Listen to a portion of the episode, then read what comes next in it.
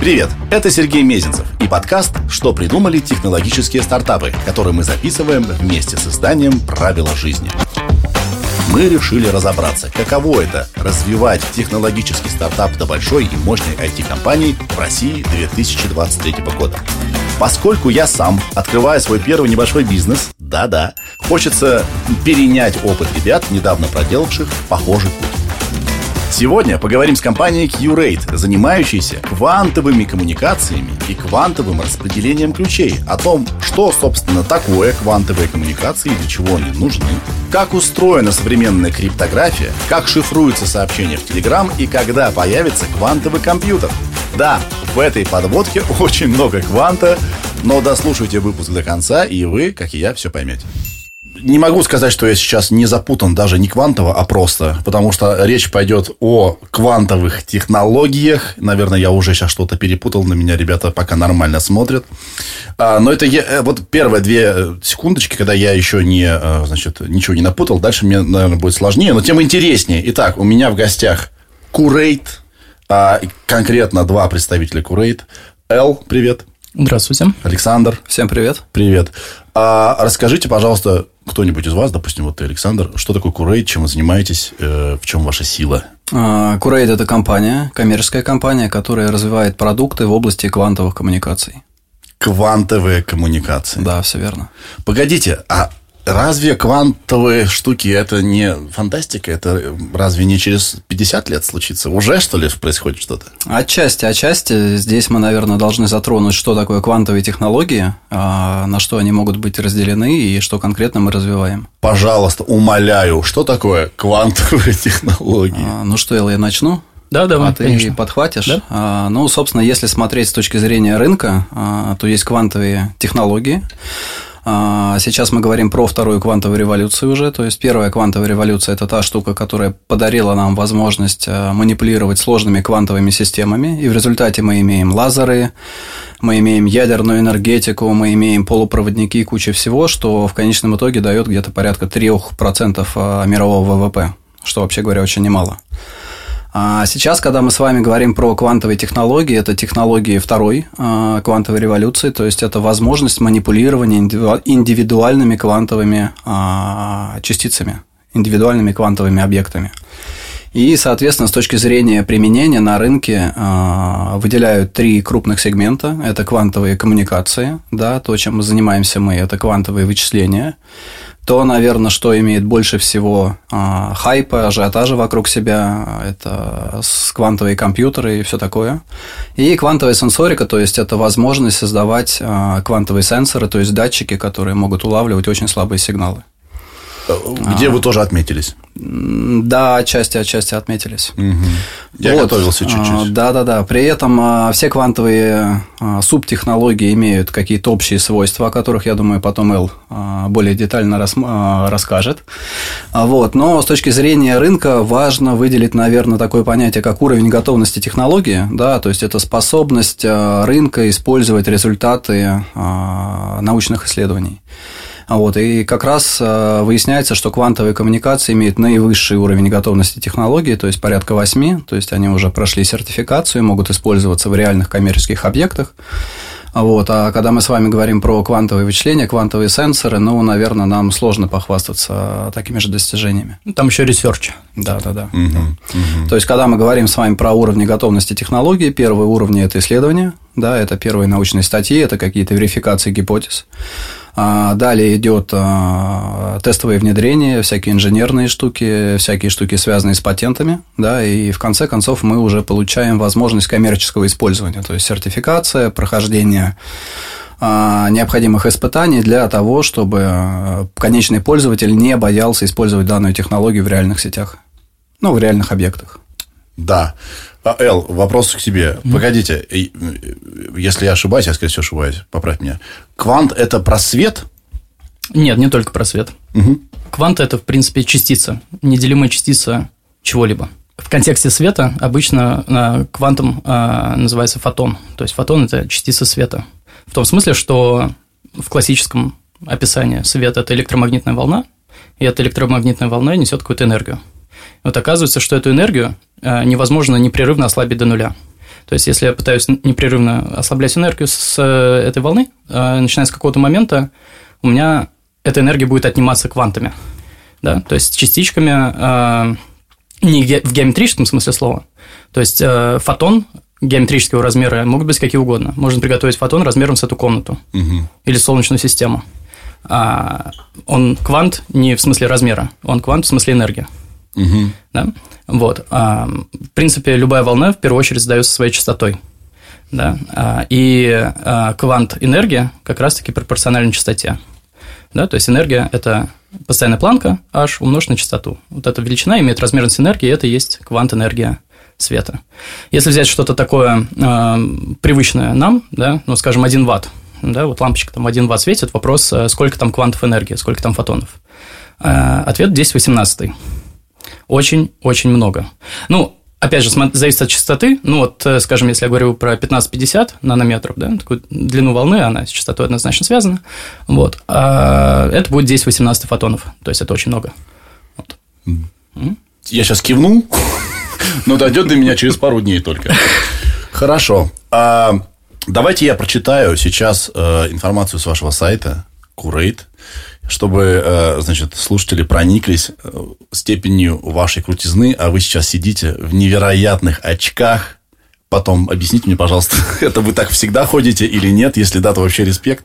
Итак, ну, вы заслужили эти очки, потому что 2015 год. А, значит, коллаборация с Российским квантовым центром, разработка собственного детектора одиночных фотонов, то, о чем я говорил. А, запущен первый защищенный квантовый канал между офисами Газпромбанка. 17 год. Запуск первой линии связи с квантовой защитой. Создание атмосферного оптического канала связи. Пилотирование прототипа промышленной установки в Сбере. Выступление, э, вступление, извиняюсь, в консорциум НТИ. Что это такое? Национальная технологическая инициатива. Угу. Квантовые коммуникации. 19 а, год. Интеграция с квантовым спутником МОЦЗ. Угу. На базе э, метр и два э, и двадцать, да, сантиметров телескопа. Один-два метра. Один-два, да. Ну, похоже, да. Создание межкорпоративной многоузловой сетки ВКС. Разработка собственного квантового генератора случайных чисел. Это как? Интеграция системы квантового распределения ключей уже в 2021 году а, участие в запуске опытной... Короче, надо остановиться. Да. Вы когда все это успели, скажите мне, пожалуйста, как это возможно э, в такой сложной или несложной э, вот отрасли, как квантовая технология? Здесь про технологический трансфер, наверное, уместно рассказать, Саша. Ну, да. я думаю, первый вопрос, когда мы успели с 2015 года, да, сейчас а. у нас уже 2023 год. Да, ну как бы многовато для каждого года вообще событий. Мы наоборот думаем, вот э, как бы, чтобы написать в этом году, как бы, не да. так все просто на самом деле. А, ну окей, а, значит, ну Эл правильно заметил про трансфер технологий, да, то есть мы все-таки базируемся уже на каких-то наработках, на каких-то предположениях, и надо признать, что большая часть нашей работы это инженерная работа, а, это работа, связанная с сертификацией, это работа, связанная с трансфером технологий именно на коммерческий рынок.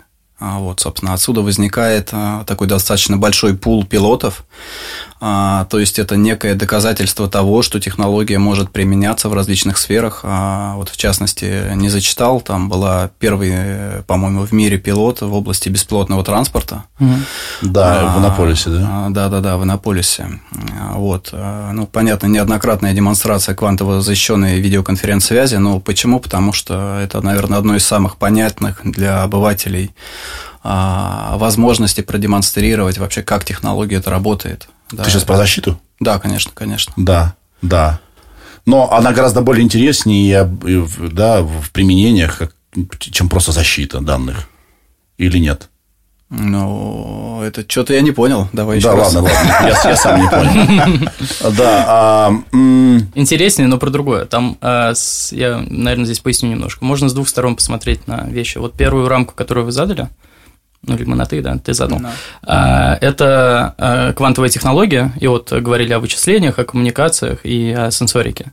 И в этом смысле, когда мы говорим о коммуникациях, именно с точки зрения кванты, квантов, да, а квантовые коммуникации не сводятся только к информационной безопасности. Угу, угу. Да? А помимо протоколов квантового распределения ключей, о которых мы поговорим, и это, собственно, есть основной продукт а, а, квантовых коммуникаций сейчас, это именно система квантового распределения ключей. Кроме этого, есть и другие протоколы, которые не связаны уже с информационной безопасностью они связаны, например, э, там, с переносом запутанности, там, с квантовой памятью и так далее. И они уже более применимы и интересны там, в контексте, э, ну, скажем так, квантового интернета, так называемого. То есть это парадигма, которая еще не очень устоявшаяся, нет четкого понимания, что мы вкладываем в это понятие квантовый интернет, но мы понимаем, что есть набор протоколов, да, которые позволяют так или иначе осуществлять связь между двумя точками посредством квантовых состояний. Да. А, и эта связь будет обладать свойствами, которые невозможно получить в рамках классической физики. Да, понятно. Вот. Понятно. Ну и тут, То есть, наверное, с этой стороны, да, да угу. действительно есть что-то больше. Но если мы говорим конкретно про Курет сейчас, да, и про квантовое распределение ключей, это исключительно информационная безопасность. Да, да, да. Вау! Уф, ну, а, мне что-то становится понятно, а что-то по-прежнему мне еще больше непонятно становится. А, вот, кстати говоря, про непонятность. Мешает ли это в продаже вот вашего продукта, что вот квантовость вот эта, она пока ну, недоступна обывателю, сложновато? Или нет? Или вы находите какие-то, как сказать, слова, подходы, как, как, как рассказать про вот плюсы квантовых коммуникаций? А, ну, вот смотри, тут на самом деле очень многогранный такой вопрос, и на него можно отвечать достаточно долго. А, ну, что хочется подчеркнуть. Вообще квантовые коммуникации, а, первые статьи такие доступные, они еще в конце 70-х а, годов прошлого века появились. Вот сам протокол ББ-84 Берн Брассард – это 84 год. Да, сейчас мы живем в 2023 годе, году. Вот, ну и как ты понимаешь, прошло уже достаточное число лет, чтобы, в принципе, люди каким-то образом начали задавать вопросы. А вообще, что это такое, зачем это нужно? Вот. Но вместе с тем что-то вопросы как-то не появляются просто так. Угу. А, почему, собственно? Ну, наверное, тут а, два таких больших пласта, два таких а, объяснения. Первое объяснение – это то, что мы действительно фокусируемся на рынке информационной безопасности. А, данный рынок крайне консервативен. А, данный рынок работает а, исходя из нормативно-правовых актов. То есть, грубо говоря, как, что это значит? Это значит то, что государство, регулятор выпускает какое-то постановление. Говорит, ребята, там критическая информационная инфраструктура 187 ФЗ. И под него куча всякой документации, методических рекомендаций, как что делать. Да, и традиционный безопасник, он захлебывается вот буквально в потоке а, актов, документов и всего, да, но он должен выполнить а, все, чтобы соответствовать а, данным документам. Тут приходим мы и говорим, что типа, ребята, тут есть такие квантовые технологии, круто, замечательно, ну, как бы возникает вопрос, да, как на нас посмотрят. Вот, это первый вопрос, да, такой тейк, что да, действительно это сложно, а, но вместе с тем надо признать то, что государство активно а, развивает данную отрасль. А, то есть в рамках национального проекта «Цифровая экономика» развивается две таких крупных области в области квантовых технологий. Собственно, первое – это квантовые вычисления, да, которые двигаются силами госпрокорпорации «Росатом», Национальной квантовой лаборатории, все, что касается дорожной карты по квантовым вычислениям. А вторая история, то, что касается квантовых коммуникаций, то, что двигается силами российских железных дорог. А, здесь не удивляйтесь. А, да, но российские железные дороги являются локомотивом продвижения квантовых коммуникаций в России. А, вот, соответственно, ну, что такое продвижение квантовых коммуникаций? Здесь мы говорим про какие-то конкретные показатели. То есть, а, если мы с вами рассуждаем в области там, 2030 года, это 15 тысяч километров квантовых сетей, что очень немало. Угу. Если мы касаемся более ближнего горизонта, 2024 год, это 7,5 тысяч а, квантовых сетей. А, вот. Собственно, откуда вообще появляется такая потребность в квантовых коммуникациях? Первое, о чем часто говорят, это квантовые вычисления. Все говорят о том, что появляется квантовый компьютер, он каким-то образом начинает представлять угрозу для традиционной криптографии, которая базируется на открытых ключах. Это да, то, вот, это, мы... вот это как бы миф такой распространенный, что вот появится скоро, когда-то там лет через 10, квантовый компьютер, и всем хана. Да, Пароль да. больше не скроешь никогда, подберется на раз. Вся криптовалюта просто сразу улетит и так далее. Можно я тут немножко? Да, давай. Ну, то есть, э, чтобы картинку обрисовать и было все прям предельно понятно, да, а, попробую описать, а, как бы, как современная криптография сейчас устроена, в принципе. А, ну, вот можно зайти э, на сайт Телеграма, да, вот в их документацию и просто посмотреть на схемку, которую они показывают, как они э, шифруют сообщения свои. Там можно увидеть две такие буквы DH в самом начале. DH – это Diffie-Hellman. Это алгоритм, а, который позволяет согласовать а, мне и, скажем, вам да, а, некоторую случайную битовую последовательность, которая будет обладать тремя свойствами. Она будет случайной, она будет симметричной, то есть у меня и у вас будет одинаковая битовая последовательность. И она будет секретной, то есть она будет известна только нам с вами и никому третьему. Значит, вот эта битовая последовательность называется секретный ключ, или по-английски private key. Эти ключи используются для того, чтобы зашифровывать и расшифровывать сообщения. А, возникает вопрос, а как эти ключи раздать? А, получается такая курица и яйцо, да? Mm-hmm. Для того, чтобы отправить сообщение, нужен ключ. А этот ключ нужно как-то передать. То есть, он нужен еще один ключ, и вот возникает вопрос. Значит, есть э, фундаментально два способа решить эту проблему. А первый способ – это ну, встретиться лично, либо доверенным курьером, да, вот, посредством э, человеческого фактора, так или иначе. Вот, и это действительно используется. То есть, один из э, таких широко распространенных методов – это фельдъегерские службы, которые разводят эти самые секретные ключи.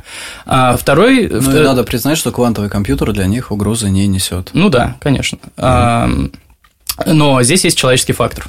А, альтернатива, да, вот хочется, скажем, автоматизировать это. Тогда можно прибегнуть к так называемой асимметричной криптографии. Вот, например, алгоритм Диффи-Хелмана, о котором я говорил, он как раз асимметричный. Можно отдельно разобраться, что это такое, но важно, что это есть э, некоторый способ а, автоматизированно, без человека, а, согласовать вот этот секрет между нами.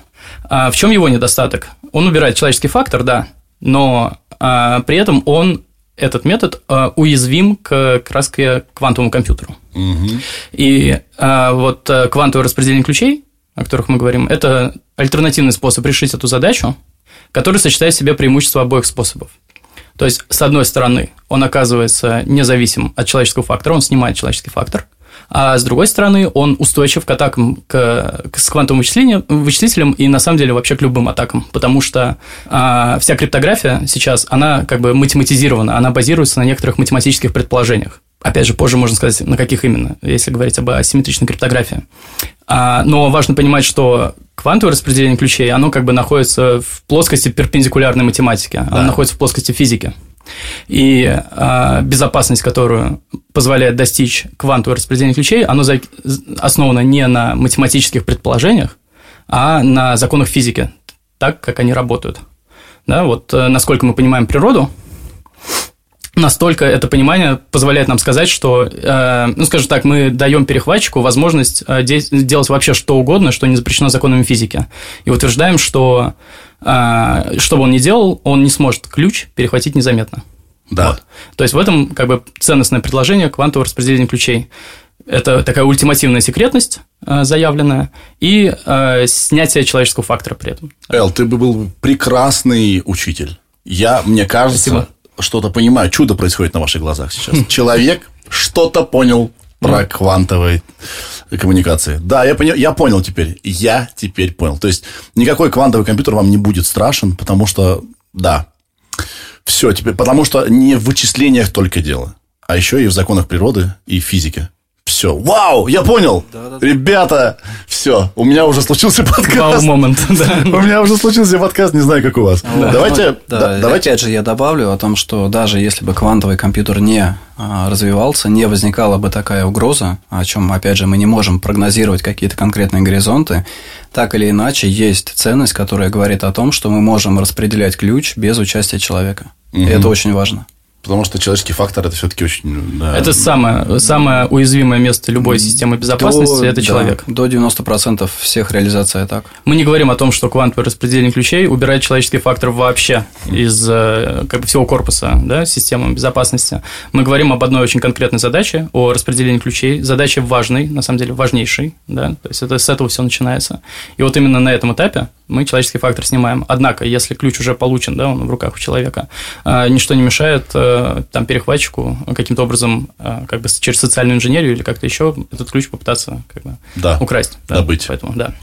А, давайте вернемся в 2015 или даже 2014 год, да, когда, был, когда была основана ваша компания Curate. Как это произошло? Расскажите. Кто к кому пришел, чья была эта идея, как так получилось? Ну, собственно, это компания, которая создана на базе Российского квантового центра, а, на базе лаборатории квантовых коммуникаций. И, значит, в один прекрасный момент а, было принято решение о том, что а, накопленных знаний в области науки достаточно для того, чтобы развивать конкретную технологию для конкретного потребителя. Угу. И, собственно, следует сфокусироваться именно на этой задаче и с точки зрения а, в принципе, распространение инноваций, там, диффузия инноваций, называйте как это хотите, да, это очень правильное решение, потому что для того, чтобы завоевать конкретного потребителя, вы должны сфокусироваться на каком-то конкретном продукте и, собственно, сделать его максимально понятным, хорошим и адекватным. И ваш продукт – это системы Квантового распределения ключей. Квантового распределения ключей. Как, кстати, распределяются ваши роли в компании, кто за что отвечает и как у вас вообще все работает? Значит, я отвечаю за развитие бизнеса, я отвечаю за партнерские каналы. А, собственно, Эл мой коллега, но, наверное, он лучше сам про себя расскажет. Угу. Ну, а, формальная должность у меня младший научный сотрудник в компании, то есть я параллельно учусь в аспирантуре а, физтеха, вот, и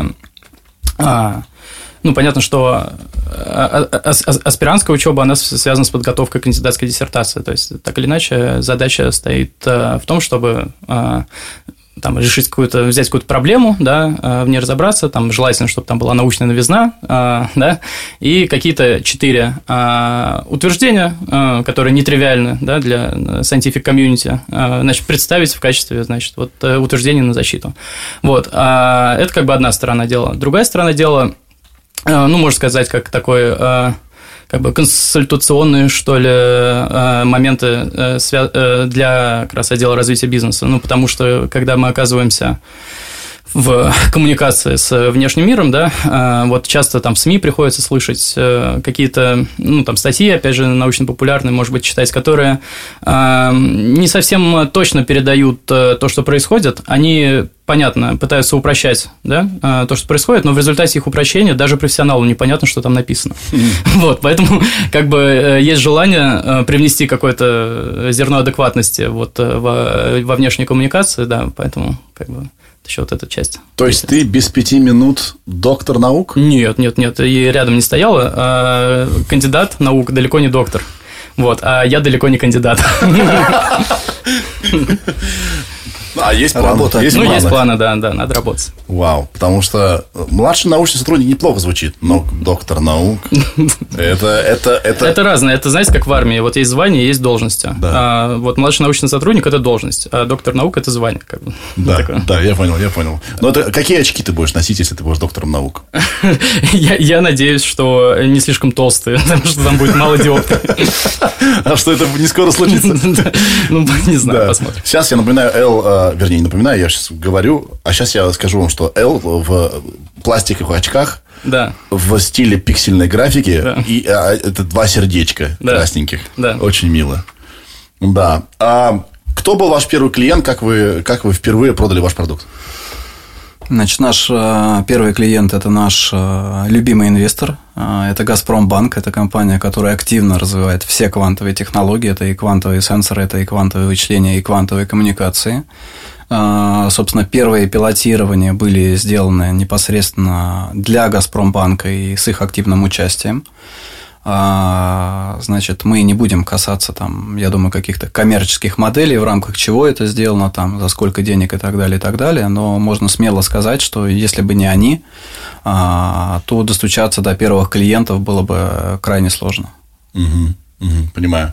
А сколько сейчас человек в компании у вас? А, значит, у нас порядка 70 человек, а, причем процентов 80 это научные и инженерные сотрудники. А, практически никто не, занимаемся, не занимается администрированием и продажей продажами, то, собственно, о чем мы очень сильно грустим. Вот, но вместе с тем, да, действительно, мы делаем ставку именно на инженерию. Да, потому что это же э, задача не как бы далеко не софта, да, правильно? Это, это железо. Это железо. И, кстати, по поводу железа. Нет ли сейчас каких-то проблем в свете новых как бы, обстоятельств в мире? С... А, неразрешаемых проблем нет. А, действительно, логистические цепочки, они немножко изменились, а, что-то порушилось, но когда мы с вами говорим про небольшие объемы, когда мы говорим с вами про единичные поставки, ничего не, скажем так, невозможного нету. Угу, понимаю. А что это? Это провода? Или как это? А, это это электроника, это? это вычислительные модули, это оптика. Угу. А, безусловно, это то, что, собственно, составляет, я думаю, 90% наших систем. Okay. А, значит, был такой ключевой вопрос, который касался квантового распределения ключей. Да, собственно, да. это та задача, которая решается и которая может быть применена в достаточно большом классе задач.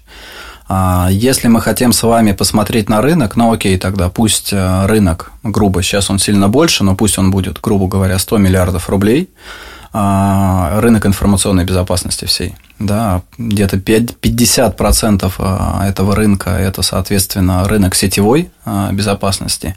И вот в этой сетевой безопасности как раз кроется наше железо.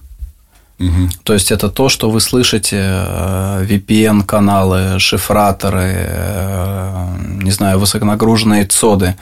Это та штука, которая снабжает ключами э, вот те железки, которые обеспечивают шифрование и безопасность ваших данных, которые идут там по каналам разных уровней. Угу. Какие сейчас есть тренды в квантовых коммуникациях? Что-то происходит? Что-то новое, ну, интересное, свежее? Я думаю, что мы должны затронуть однозначно космос, да, рассказать mm-hmm. о том, почему возникла эта задача. А, я надеюсь, Сел потом подхватит меня и расскажет про MDI, мегабит и так mm-hmm. далее, да? Окей. А, так, окей. Значит, а, в принципе, когда мы с вами говорим про квантовое распределение ключей, а, у нас есть такие фундаментальные сложности. За счет того, что мы оперируем одиночными фотонами, фотонами, да, то не каждый фотон долетит до а, детектора одиночных фотонов, да, а, и, соответственно, с этим связаны некие фундаментальные ограничения, которые касаются расстояния а, между объектами. И когда вам нужно построить магистраль через всю страну, то вы начинаете оперировать доверенными промежуточными узлами. Да. То есть, грубо говоря, вы должны ставить оборудование достаточно часто. То есть сейчас мы говорим где-то про расстояние порядка 100 километров, но опять же там для а, упрощения, там для запоминающихся цифр, понятно, что в зависимости от линии это могут быть э, расстояния как сильно меньше, так и сильно больше. А вот. И есть э, некий фундаментальный подход, который а, разрешает а, данный вопрос, то есть как вам распределить ключик между двумя очень сильно удаленными объектами, а еще если между которыми отсутствует какая-то там серьезная инфраструктура. Вот. И вы касаетесь сразу же космоса. А вот, собственно, до а, недавнего времени единственной а, страной, которая развивала там непосредственно спутниковые технологии, был Китай. Ну, квантовые. Квантовые, да-да-да, безусловно. Соответственно, что это такое? Это значит, что у вас на спутнике ставится квантовый передатчик, а, Погодите, как он может поймать одиночный фотон? А, а ловит у вас, да, спутник телескоп. отправляет, а телескоп ловит, да, и на Земле. Соответственно, это такая достаточно сложная задача, которая говорит о том, что вам необходимо синхронизировать канал. Да, вам нужно необходимо точно наводиться на спутник. А, да. Соответственно, это прям целая задача, которую сейчас решают а, и успешно решают наши коллеги из команды QSpace. И это Угу. Это, реальность. Это, это, это реальность, уже реальность, это да, и это помогает эти промежуточные узлы вообще просто убрать все, да, да, да бесконечно. Да, да, То есть да. можно сразу на десятки тысяч километров чуть-чуть пыльнуть. Да, да, да безусловно. Но вам нужна хорошая спутниковая группировка с тем, чтобы не ждать э, долгое время появления спутника над э, головой. Угу, угу. Вот, и, соответственно, на форуме будущих технологий как раз коллеги достаточно серьезно раскрыли а, все прошлые эксперименты, которые раньше обычно не рассказывались. Это непосредственно взаимодействие с китайским спутником. Это, соответственно, получение общего симметричного ключа между нами и китайцами, соответственно, успешное зашифрование и расшифрование сообщений. А, э, значит, коллеги из Куспейс рассказывали, что они отправили китайцам какую-то цитату из Модзы, угу. в честь которого был назван спутник. А нам формулу Ландау. Да, нам про матрицу плотности прислали да, формулу да. Ландау в ответ.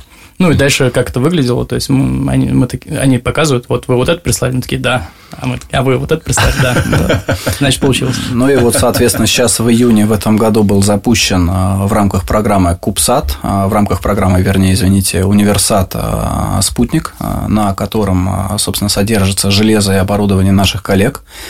А, они действительно сейчас занимаются главным образом задачей наведения, удержания пучков, а, ну и, соответственно, всей служебной частью.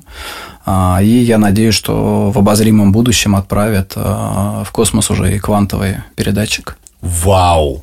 Вот он тренд. То есть мы уходим в космос квантовыми технологиями. А как, погодите, космос же весь как бы пропитан квантами света. Они же там купаемся вот в квантах света от всех ближайших звезд, от звезды нашей, от Солнца. Как это возможно? Да, очень хороший вопрос. И я вот как раз хотел сказать, что на Земле тоже не все закончено. И на Земле тоже есть эта проблема. Вот если мы говорим про а, волокно, угу. да, а, то мы сейчас ну, как правило, используем темное волокно, то есть волокно, в котором как раз-таки нету больше никакой засветки, никаких квантов, вот ровно то, что вы сказали там для а, космоса. А, но, тем не менее, есть желание а, использовать волокна, по которым уже бежит свет. Да? А, ну, как бы как это можно полечить? Например, взять и отойти по длине волны на, ну, там, на какое-то расстояние. Да? Вот, но проблема в том, что в волокне присутствуют э, ну, такие процессы, называются рамановское рассеяние, которое э, меняет энергию фотона. То есть он, а энергия, как я говорил в самом начале, она связана с частотой непосредственно. То есть да. в итоге, несмотря на то, что мы вроде как пытаемся фильтровать по частотам, из-за рамановского рассеяния мощный классический сигнал будет рассеиваться вот в эти наши частоты тоже и засвечивать туда, ну, как бы фильтры. А, Никуда а, не деться от света. Не деться, да. И если система фильтрации э, плохая, да, то мы будем видеть эту засветку и в итоге ничего не распознаем. Вот э, для того, чтобы понять, и то же самое в космосе, естественно, то есть, да, есть кванты света на той же длине волны, на которой работает наш детектор, да, который как бы паразитную э, шум составляет. А дело в том, что даже если вы берете темное волокно абсолютно, то есть вот вы ничего не отправляете, и у вас просто стоят детекторы, эти детекторы, они тоже срабатывают. Они щелкают сами по себе, это называется темновой счет. Угу. И этот шум, он, ну, как бы его, от него ну, как бы невозможно избавиться, он вот технологически, он там присутствует. А, в этом смысле, вот как, как с этим бороться? А, смотрите, а, вот у вас там с какой-то частотой эти детекторы кликают, да, вот шумят темновые. Представьте себе, что вы отправляете ваш квантовый сигнал очень часто, да, и этот детектор часто пытается открыться и поймать. Вот, скажем, вы знаете, что за секунду темновых срабатываний там должно быть 600 штук, да, и в то же время вы понимаете, что квантовых состояний за секунду должен прийти миллиард. Хм. Вот эти 600 на фоне миллиарда потеряются. То же самое с засветкой в космосе, вот тех квантов, которые есть там на той же длине волны. Если ваших полезных много, если вы их много часто отправляете, скорее всего, вы будете видеть именно, именно их. А дальше э, вот ну, тонкие вопросы, а вот это мой или не мой, это отдельный разговор. Э, там есть такая процедура э, после квантового обмена, называется э, постобработка, а, там она включает в себя и исправление ошибок, и а, усиление секретности, так называемое, которое как раз позволяет вот этот шум а, как бы нивелировать и в итоге оставить секретные ключики. Потрясающе. И в волокне тоже есть способ с этим побороться, специальные системы, ну, такие хитро продуманные фильтрации, мультиплексирование и демультиплексирование, мы это называем. Мультиплексирование – это объединение в один канал излучения на разных длинных волн, а демультиплексирование, ну, соответственно, наоборот, разведение. Угу. Вот, ну, как бы специально разработанная система под условия, когда у вас есть на одной длине волны мощная классическая засветка, которая передает классическую информацию, а на другой длине волны квантовые слабые состояния света, а, они разработаны. То есть в Курейте проведены такие пилоты, которые ну, просто вот показали, что а, можно а, даже в таких условиях ключик распределять. Вот. И в очередной раз блестящее объяснение. Мне в очередной раз понятно. Вау. А, так я, наверное, тоже, наверное, на доктора пойду. Так на... э, еще это, с надо подкаста. Ребят, а какие часто э, вы слышите э, мифы относительно вот квантовой всей этой истории? Квантовая телепортация – самый популярный миф. Да, ну, кстати, я действительно перед вашим приходом гуглил, и там на полном серьезе написано квантовая телепортация. Я такой думаю, так, я пока нажимать не буду, мне и так больно.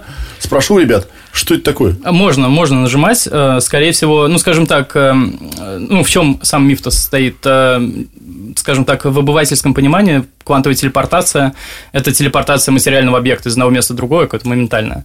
Вот, так не происходит. Что происходит на самом деле? Вот, предположим, есть фотон или электрон, неважно, вот любая элементарная частица в одном месте и в другом месте. Эти частицы должны быть в состоянии той самой запутанности, о которой мы в самом начале говорили.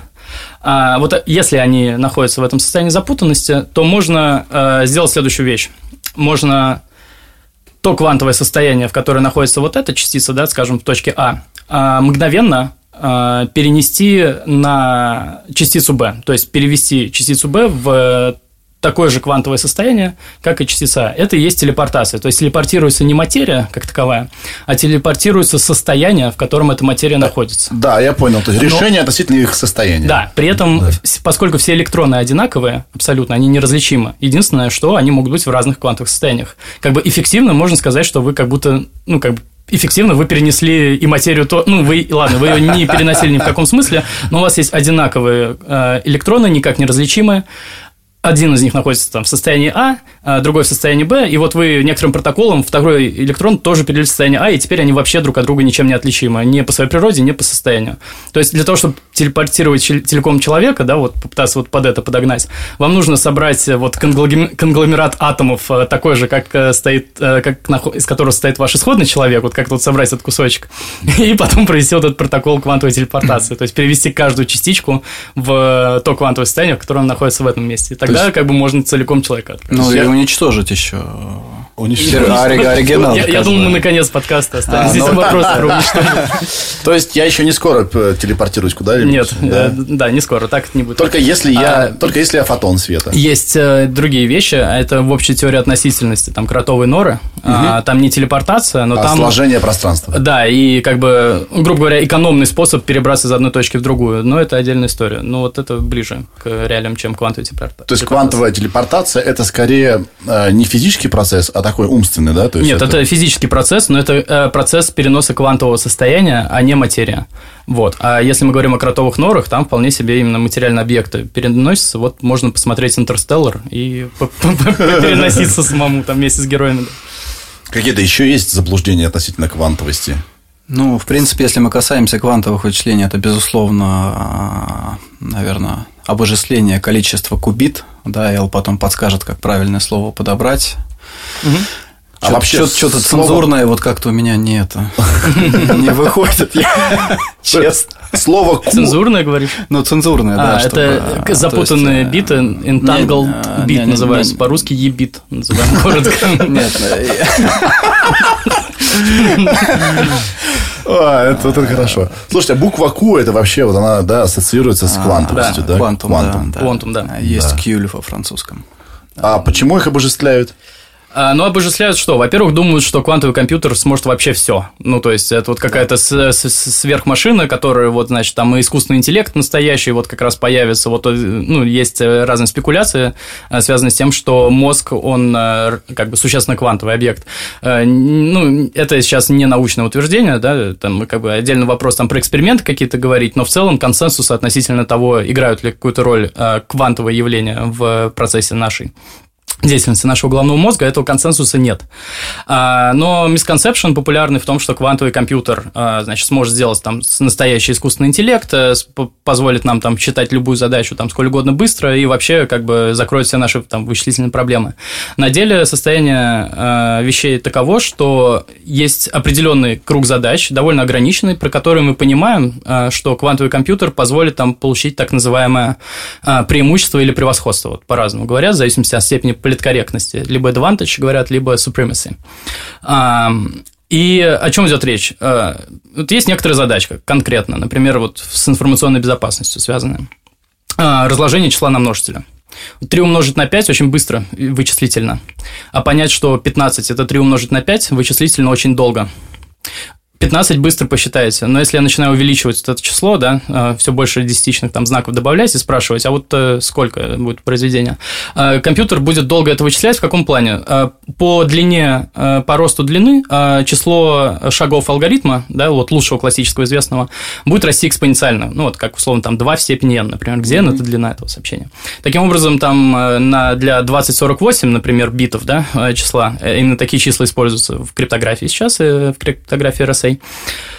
А, в шифре RSA, а, так, такое число будет раскладываться, ну, просто дольше времени жизни Вселенной на множителя.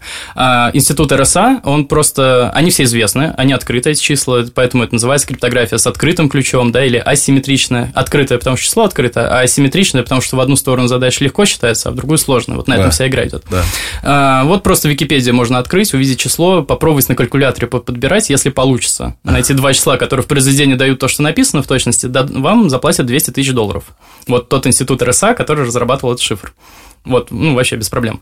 А, но, однако, пока никто ну, не получилось. Вот, однако, а, не доказано, во-первых, что не существует классического алгоритма, который бы сделал это быстро. Вот, неизвестно. И в этом плане есть, как бы, уязвимость а, классической. Криптография, она в том, что это предположение математическое, да, мало ли вдруг есть. Но более того, доказано, что есть квантовый алгоритм, который решает это быстро, а, вот э, за полином. То есть он э, экспоненту сводит э, какой-то полиномиальной функции, ну, скажем так, намного быстрее. Да. Вот.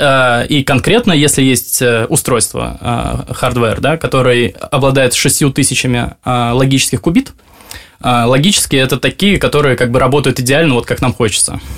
Угу. А, они на самом деле всегда состоят из физических кубитов, которые там подвержены шуму, каким-то ошибкам.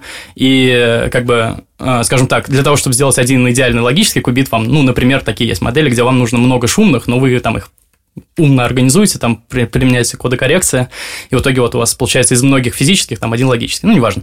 Вот если есть 6000 э, логических кубит, то число RSA э, разложится за 8 часов. Вот это 2048. Ага. Классические компьютеры, лучшие там суперкомпьютеры и так далее, время жизни Вселенной, э, квантовый компьютер с 6000 логических кубит за 8 часов. Ну, то есть эффективно, ну, по щелчку в сравнении с другим числом. Вот, и вот это называется квантовое превосходство. И э, это одна из задач. Есть другие задачи, связанные с э, оптимизацией в первую очередь. Но важно понимать, что задача очень конкретная. Есть вот такой э, сайт, называется хм, Quantum Zoo или как-то так. Ну, в общем, там алгоритмы как раз просто все перечислены. Можно взять, посмотреть, какие они в принципе бывают.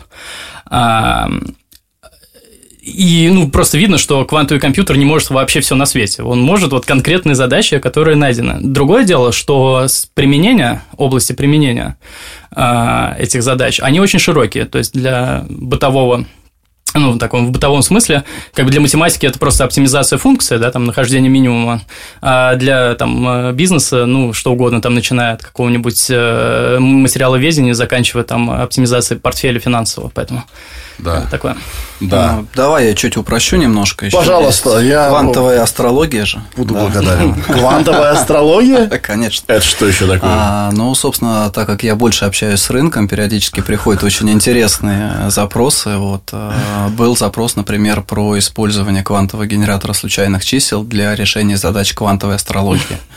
А То к слову есть... говоря, да, по-моему, да, да. human design, вот эта вот вся вот эта ересь, простите, если вы это верите, там как раз используется слово квант. А я не знаю, что это такое. А что такое human design? Расскажите, пожалуйста. О, это астрология на максималках. Ага. Но все еще астрология. А. Не, ну, в принципе, слово квантовое, э, есть квантовая психология, например, квантовая экономика. Э, ну, скажите, а, оно модное, классное. Оно модное, классное слово. Вот просто представляешь к любой штуке, и оно звучит понтово уже. А вы ну пьете квантовый воду, ребят? Спасибо большое. Я хотел спросить, можно ли немножко Как раз э, кванты на финансовом рынке – это как раз математики, да, которые строят финансовые модели. Вот, и, собственно, позволяют на, при помощи скальпинга очень быстрых операций зарабатывать достаточно большие деньги. Ну, то есть где-то это слово оправданно применяется, где-то не очень оправданно. Ну, как бы а, рассеивать мифы в этом, в этом поле будет очень сложно. Я думаю, у нас подкаст не закончится. Так что там с квантовой астрологией? А, ну, собственно, эта задача, я так понял, она касалась а, построения некой карты человека, который учитывает очень-очень много параметров. Соответственно, для этого вам, как при моделировании там, методами Монте-Карло, требуется очень много случайных чисел. А, но при этом, что важно, а, чтобы при получении данных карт непосредственный потребитель, а, то есть тот человек, который хочет узнать свою судьбу, я так понимаю, да, он сам получил это случайное число. То есть он не вытаскивал бы карты, он не кидал бы кубики, не кидал бы монетки, а каким-то образом взаимодействовал бы с источником энтропии, и получил бы много-много случайных чисел, которые потом бы уже легли в основу какой-то из моделей. Вау. Неплохо, да. Да, да, да. А, у вас есть понимание, почему мы не можем предсказывать погоду на две недели вперед? Не, ну просто реально такой а, вопрос. Мне казалось, что можем. Не очень хорошо. Ну, вот, скажем, на три недели прям совсем плохо, на месяц уже вообще не можем. Вот почему так? Потому что слишком много параметров в погоде. Тяжело их все посчитать. А, близко, но да, как, ну да, в принципе, правильно, не совсем. Там чуть более тонкая вещь. Параметров действительно много, но фишка не в их количестве, mm. а в том, насколько точно мы их можем измерить. А, любое измерение всегда совершается с некоторой там эпсилон погрешностью. Да. А дальше, в зависимости от того, какая у нас система, а, эта эпсилон либо будет оставаться маленькой при эволюции во времени да, нашей системы, либо будет расти. Там, где она остается маленькой, это хорошая упорядоченная система. Я кинул камень под углом к горизонту, потом я его кинул чуть-чуть под другим углом, но траектории близкие, оказывается. А вот маленькая ошибка в определении, например, э, ну, таких даже макроскопических параметров, как температура, давление и так далее, а, а там всегда есть ошибка, приводит к, к тому, что э, эволюция, эволюционирует система начинает э, быстро, уже совершенно иначе, как если бы мы вот взяли другую точку, да, которая эпсилон близко находится. А, к нашей исходной. Это называется стохастические системы. И это не обязательно погода, можно очень простую вещь взять. Можно взять двойной маятник. То есть, э, вот палка подвешена, а ко второй палке свободно зацеплена за нее вторая палка. Вот если я возьму э, эту палку, отклоню достаточно сильно, отпущу ее и посмотрю, как у нее траектория будет устроена, потом возьму эту же палку, отпущу, от, оттяну ее так же, но почти так же отпущу, я увижу, что траектория будет совершенно иная. Очень да. быстро они разойдутся. Вот, это справедливо для двуплечного маятника, это справедливо для погоды. И тем более это справедливо для для какой-то эволюции социума. Э, невозможно вообще ничего предсказывать, э, да, там ни на 5, ни на 10 лет, потому что у вас много агентов, которые как-то э, случайно действуют, там, ну или не случайно, сообразно с какой-то волей, но есть и случайные, там, черные лебеди, да, в общем, ловить черных лебедей бессмысленно. Вот, в этом смысле любой, кто там что-то пытается вам рассказывать про то, что будет через 5 или 10 лет, его можно просто не слушать дальше и вот забыть все, что он говорил до этого, наверное. Не, ну, с другой стороны, ты как бы можешь говорить о чем угодно, только говорить о том, что это будет там через 10, 15, 20 лет. А, ну, скажем так, э, чтобы с тебя уже не смогли спросить. Чтобы забыли уже. Да. А, ребят, вы скажете, у вас 70, да, э, а, человек сейчас в компании. Тяжело ли с кадрами? Потому что тема такая тех, очень технологически непростая. Ну, вот Эллу просто. А, где, ну, брать, где брать Смотри, здесь э, вопрос такой, опять же, э, чтобы понимать. Значит, э, компания, как и технология, она развивается. Да? То есть, первоначально, когда технология еще не сильно развита, ты фокусируешься на физиках, на теоретиках, фокусируешься там на практиках, то есть на людях, которые понимают вообще в этом. Вот, по мере, собственно, там появления каких-то статей, ты начинаешь искать уже инженерный персонал. Причем инженерный персонал, он такой многоуровневый. То есть это и программисты, это и электроники, это оптики, а это люди, которые там, ну, программисты, но embedded systems, то есть это плисы, микроконтроллеры, там, высокопроизводительные системы и так далее, и так далее. После успешных экспериментов, ну или там во время разработки, там, например, технического задания на какую-то сертифицированную систему, ты уже смотришь э, криптографов, инженеров-криптографов, а, то есть людей, которые могут э, с точки зрения регулятора обосновать применяемый протокол, а, доказать то, что это безопасно, то, что это можно использовать, там, и так далее, и так далее. А, вот, соответственно, если ты все это успешно проходишь, то ты уже больше смотришь в сторону продаж, маркетинга и так далее, и так далее. Да? То есть э, по мере развития компании ты все больше и больше будешь э, сменять свой фокус. Поэтому такой процесс найма, он на самом деле такой постоянный. Да. А, безусловно, как бы всегда нужны сильные физики, математики, тут э, вопросов нету, да. Но при этом, наверное, вот если смотреть с точки зрения руководства, с точки зрения управления, то важно суметь э, кадры, которые нанимались там первоначально именно прям на сложные какие-то физические задачи, а, оставить их увлеченными, то есть оставить их в работе и создавать заделы там на дальнейшее. То есть не выбрасывать вот это все, да, а продолжать развивать. Вот. И как раз, собственно, наша компания, она развивает, продолжает развивать наукоемкие технологии, достаточно сложные. А, вот. И так или иначе, да, там волнами выкатывает новые, новые, новые продукты. Да. А я правильно понимаю, что э, вообще вся индустрия, вот особенно коммуникаций, она вся идет к кванту? То есть это как бы как будто бы неизбежный как бы, путь или нет? А, я Потому бы... что это как будто бы ну, э, ну пока что пик возможностей, да? А, сейчас все идут в сторону первого импортозамещения. Да, то есть есть там тот же 200, 266 приказ, да, который говорит о том, что к 2024 году все иностранные системы криптографической защиты информации должны быть замещены. Да, но как бы хорошо у нас и так использовались только российские системы криптографической защиты информации, да, а вот здесь не так сложно, вот, а то, что касается там получения статуса ТАРПа, там телеком, опера, телеком оборудования российского производства, там, а то, что касается там а, соблюдения требований там различных различных постановлений, там, 878-го, неважно, да, то есть а, это достаточно сложный процесс, да, и вся индустрия, собственно, фокусируется на этом. То есть не надо думать о том, что рынок а, готов бросаться на какие-то новые там лакмусовые бумажки, там на хайп какой-то, еще что-то. Рынок это очень а, консервативная штука. Вот если, в принципе, смотреть там какую-нибудь теорию диффузии инноваций, там, да, не знаю, называйте это там любыми умными словами, но по сути у вас есть а, некое гауссово распределение, да, некий удав, который съел слона, там шляпа, да, все, все вот. А основная рынок, который лежит под этой а, нормальным распределением, да, это консервативный рынок, то есть это люди, которые а, очень четко считают свои деньги и хотят видеть коммерческую эффективность от любого внедряемого продукта. Помимо этого, они понимают о том, что, окей, мы сейчас начинаем внедрять что-то новое, а где мы будем брать людей, которые это будут внедрять и работать? А, окей, как бы, а вот компании, которые это развивают, что-то какие-то молодые, а вот они завтра закроются, как бы там что-то случится, и что мы будем делать со всем этим оборудованием? Да, понимаю, о чем ты. А бизнес-процессы, как бы, да, а, собственно, у нас сейчас предусмотрен человек, а куда мы этого человека будем девать, там, и так далее, и так далее, да, поэтому говорить о том, что а, какой-то, ну, хайп это некая отрицательная, да, коннотация, как правило, а, вот, но о том, что какое-то новое веяние, там, какая-то инновация а, автоматом сразу же распространяется, транслируется на рынок, это неправильно, да, это сложная задача, которую мы, собственно, пытаемся выполнить.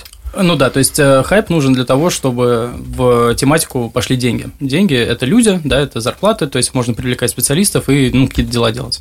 Да. Дальше возникает вопрос, а вот продукты этой э, деятельности, даже если это были очень умные люди, они делали очень умные вещи, а они нужны вот э, как бы людям, да, обывателю, там условно. Да. И это как бы это так и должно быть. А рынок – это фильтр, то есть вообще, в принципе, наша вот ну, как это устроено. Вот есть научные какие-то фундаментальные знания, да, дальше мы берем э, их, используем как-то на свою пользу, пытаемся построить какие-то технологии, приносим на рынок, а рынок уже определяет, э, а оно надо или не надо. То есть он считает косты и считает э, потенциальный выигрыш от этого. И если вот эта разница положительная, да, то есть если, ну, скажем так, вот, ну, то, что я, как бы, сумма денег, которую я сэкономил за счет того, что, скажем, мою информацию не украли, да. Да, а, больше, а, чем а, деньги, которые я потратил на то, чтобы там в инфраструктуру это внести и так далее, а, тогда я это использую. А если нет, то нет. Ответа на этот вопрос сейчас на данный момент не существует а, относительно квантового распределения ключей.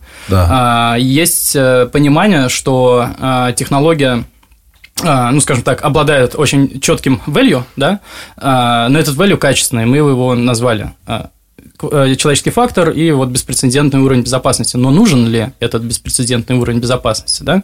То есть, или же достаточно уже того, что мы сейчас имеем? Вот экономический вопрос, э, он, э, ну, на него нет ответа на данный момент. Да, я вот понял, о чем вы. Слушайте, а вот что хотел спросить. Всегда же, как бы, технологии защиты и технологии нападения, они как бы рука об руку идут. Mm. И нападение всегда, по-моему, опережает, чем да. ну, защиту. А вы про защиту. Да. И я так понимаю, что это так как это не софт, да, э, только решение, а это ну, целое технический Аппаратно-программные комплексы, да, да. Да, аппаратно-программный, спасибо, комплекс, то это просто так не взломаешь. Правильно? Никакой никакими квантовыми штучками, которые против квантовых штучек, тут не, не будешь махать, ну, да? Или как? А, ну, смотри, значит, а, здесь мы касаемся такого термина, как, может быть, поверхность атаки, да, то есть, а, чем больше у тебя узлов в какой-то системе, да, да тем больше вариантов атак ты можешь применить. А вот когда мы говорим с тобой про квантовое распределение ключей, да, мы говорим про атаки на техническую реализацию. Вот, и здесь, соответственно, существует некий комплекс мер, с одной стороны, оргштатных, да, который говорит о том, что нельзя там не знаю, каких-то непроверенных людей просто так с улицы э, запускать нам в серверную, да, где стоит все оборудование. А это первый такой эшелон, да. Угу. А второй он говорит о том, что сами разработчики оборудования предусматривают ряд а, мер, которые запрещают нелегитимным пользованием, пользователям, прошу прощения, а, залезать внутрь железки, а, проводить какие-то нерегламентированные действия, не знаю, там, делать то, что не предусмотрено производителем. Вот. Ну и вместе с тем, естественно, как бы в процессе сертификации оборудования да, а, данные вопросы они решаются очень четко, рассказывается регулятору о том, а, от чего предусмотрена защита, да, что здесь можно сделать, что нельзя, а, как это реализовано и так далее, и так далее. То есть это прям такой большой комплекс работ. В общем, квантовые негодяи-то есть? Ну, конечно, есть. Да, они рядом с нами работают, в лаборатории.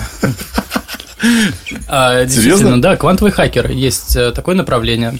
А, вот э, как раз лаборатория квантового хакинга прямо рядом с нами. А, и это очень здорово, на самом деле, потому что можно отдать установки и посмотреть. Э, как бы руководитель этой лаборатории, он рассказывал такую историю, вообще, почему он этим занимается. Он э, говорил о каком-то взломщике на Ютубе, который покупал замки очень дорогие и снимал ролики об их уязвимостях.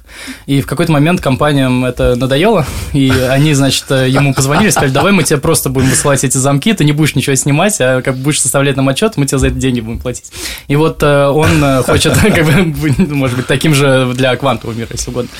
Парадигма о том, что система должна быть э, открыта, то есть э, вот э, секрет, да, секретность, она не в том, что я что-то спрятал там или утаил, как система работает, а как раз наоборот, э, она дов- должна быть зашита, ну вот либо в какое-то утверждение э, математическое, либо вот как мы говорим э, в какой-то квантовый закон, да, вот э, основан на справедливости какого-то закона природы. Вот. Она не должна зависеть от uh, того, как именно эта система работает в каком-то смысле. То есть в этом плане uh, совершенно нормально и, и нужно так сделать, когда вы даю, отдаете свою систему uh, взломщику, и он как бы такой, ты говоришь, вот, ну, делай все, что хочешь. И вот если у него не получилось, и не только у него, а у многих, тогда это как бы уже можно использовать. А если что-то получилось, ну, тогда чуть надо дорабатывать. Да. А доработки действительно требуются, это не так, что просто по щелчку сделал. А протоколы, о котором мы говорим, квантовое распределение ключей, ну, много их есть, они все действительно секьюрные. То есть, фундаментальные законы природы там работают все так. Но представьте себе такую ситуацию. Вот э, мне нужно записывать, ну, условно, кодировать ну, некоторых там квантовое состояние света, да, и вот когда этот свет оказывается уже в оптическом волокне, никакого способа э, скопировать, ну, кстати, вот мы сейчас подходим к панчлайну, это вообще на чем работает квантовое распределение ключей, э, это называется теорема о запрете клонирования. Так. Обычные биты, единички, нолики, ну, можно копировать легко. А квантовый кубит, который в суперпозиции единички нолика может присутствовать, вот его нельзя скопировать, если заранее неизвестно, какой летит а у нас как раз заранее неизвестно, какой летит, и А-а-а. нельзя его скопировать. И это вот и есть тот самый закон природы, на котором все основывается.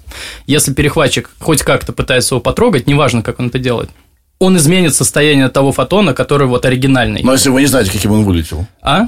А, э, там есть нюансы, вот это уже сложнее рассказать. Я бы отослал здесь э, к лекции Дениса Сыча и у Семихатова, там он его звал, и он как бы там рассказывал, ну, либо можно на Ютубе посмотреть, как подробнее это устроено. Формат аудиоподкаста не очень подходит для того, чтобы протокол рассказать. Да, да. А, принципиальная история такая, что а, перехватчик Э, фотон можно измерить один раз. И если кто-то перед тобой его измерил, а, а ты его меришь потом второй раз, а, ты это увидишь. Ты Вау. увидишь, что кто-то потрогал. Да. И ты такой, это не секьюрно, я его не буду использовать. И так ты обесцениваешь перехватчику э, как бы вообще желание что-либо воровать. Ему Круто. все, что остается, это ножницами волокно резать, потому что своровать незаметно не получится.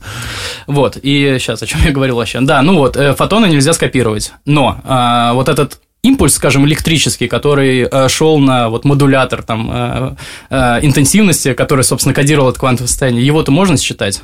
Да, ну вот, э, вот электрический импульс, он не квантовый, он чисто классический, на стороне приемника, на стороне передатчика. Ну, допустим, кто-то там стоит, какой-то супер антенны, там чувствительный, там, и вот он взял и просто снял этот импульс, и все. Поэтому, как минимум, нужно там в клетку Фарадея засунуть эту вещь, да, чтобы она не фонила наверх, ну и так далее, и так далее. То есть много есть вот этих loophole ов, которые нужно закрыть. И это... они все, как правило, да. физического свойства, да? Да, да, это именно атака, э, ну, как бы вот есть э, идеальная модель оборудования, которая работает в соответствии с протоколом, а есть реальное оборудование. И между ними есть gap. В этот gap пытается залезть перехватчик. А частично оно как бы само лечится. То есть, условно, есть э, ну, моменты, как, ну, скажем так, а, аспекты, когда перехватчик пытается влезть, а оно вот само как бы исправляется, да, вот, например, когда я говорил о теореме запрете клонирования, он пытается перехватить, вроде нештатная ситуация, но мы это увидим. Да. А есть нештатные ситуации, которые мы не можем запинговать, то есть, условно, перехватчик может, например, воспользоваться уязвимостью детектора одиночных фотонов э, на стороне Боба и полностью их контролировать, там, просто зажигать, когда ему захочется, так что в итоге Боб даже не узнает, что им управляли. А, против этого тоже нужно контрмеру применить. Поэтому, когда мы оказываемся в реальности, а, все ну, совсем непросто, и вообще львиная подавляющая доля а, работы состоит в том, чтобы доказать, что устройство, которое мы предъявляем, работает действительно в соответствии с тем протоколом, вот, э, которым мы как бы заявлен.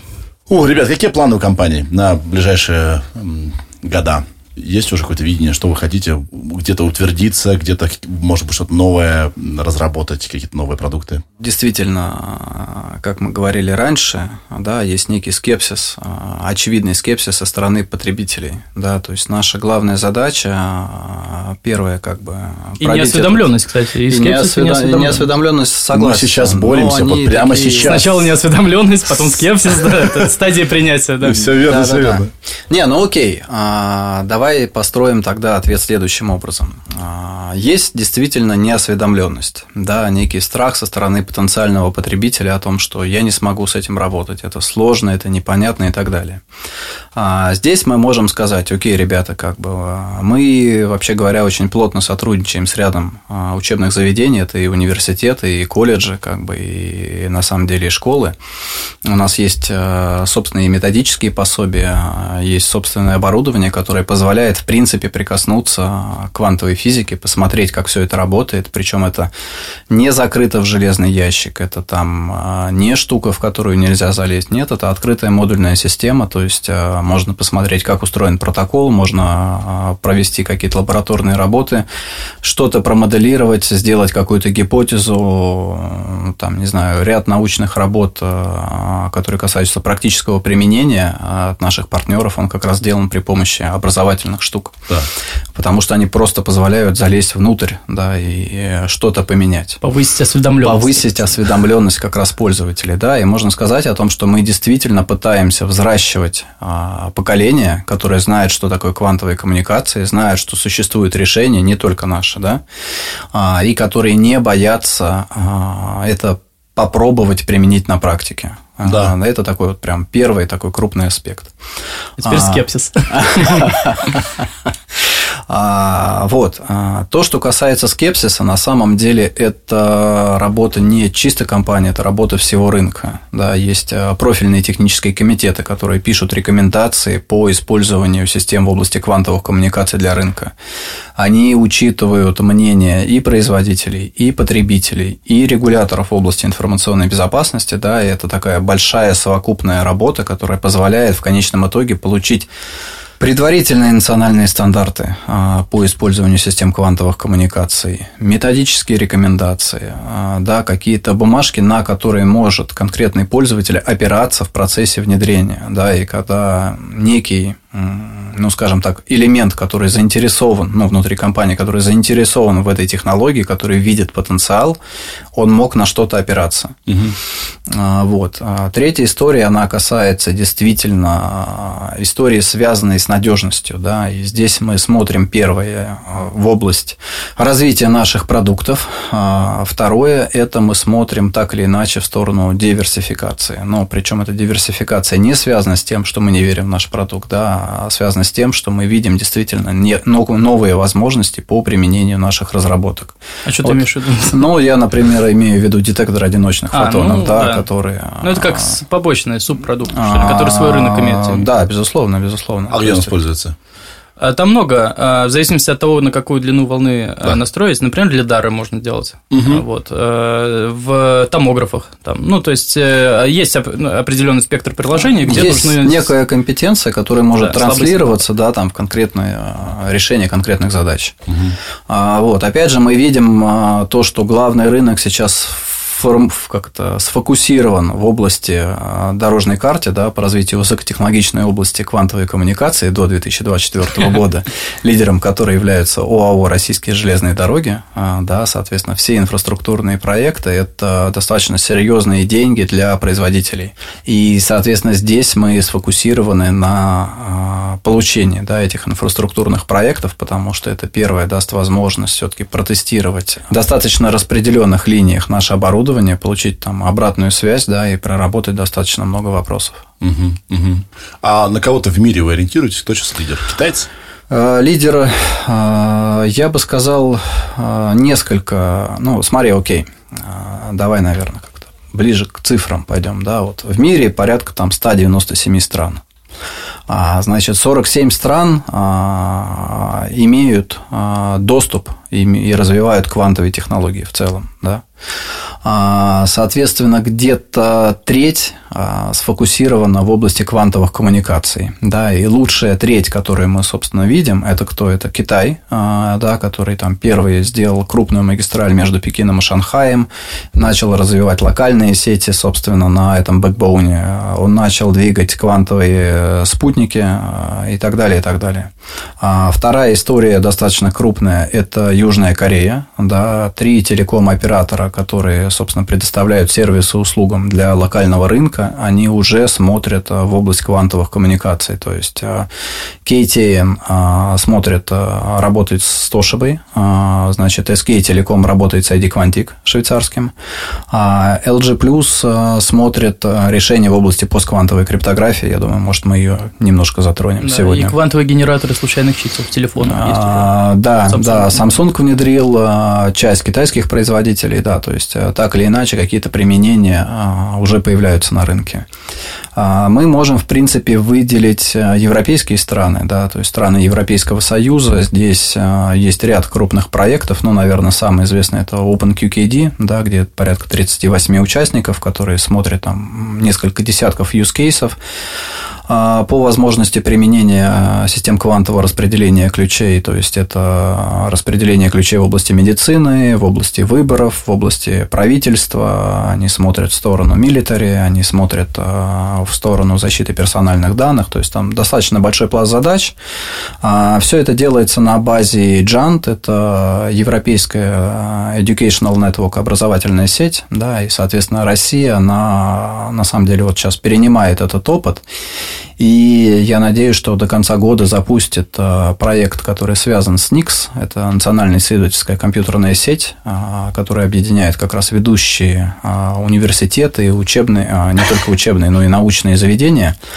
Вот, и, соответственно, начнет отдельно, параллельно с дорожной картой российских железных дорог, внедрять квантовые коммуникации и в том числе именно с учебными научными задачами, да, то есть чтобы мы не сильно касались в части сертификации, почему? Потому что здесь у нас есть регламент использования, а вот, но и также могли проводить какие-то новые научные эксперименты. Угу. Протокол а вот. 3W, э, да, э, который интернет, он э, в ЦЕРНе появился изначально, в принципе, был разработан, а, был необходим ученым для того, чтобы было удобно пересылать друг другу. По-моему, это военная штука да, была. Нет, не военная, вот а. том-то и дело. Она была научно-исследовательская. Да, да. ЦЕРН – это э, Институт ядерных исследований, да. там, где коллайдер. Ну, они на имейлах военные, да. военные тоже АНБ там а, делали, но там, там что-то другое. Про а, там DARPA строила DARPA, угу. как бы, да, но, опять же, первые сети, да, действительно, они выросли между университетами, они зарабатывали как раз на пересылке имейлов, да, потом потом появились там новые мессенджеры, и так или иначе там они очень быстро масштабировались.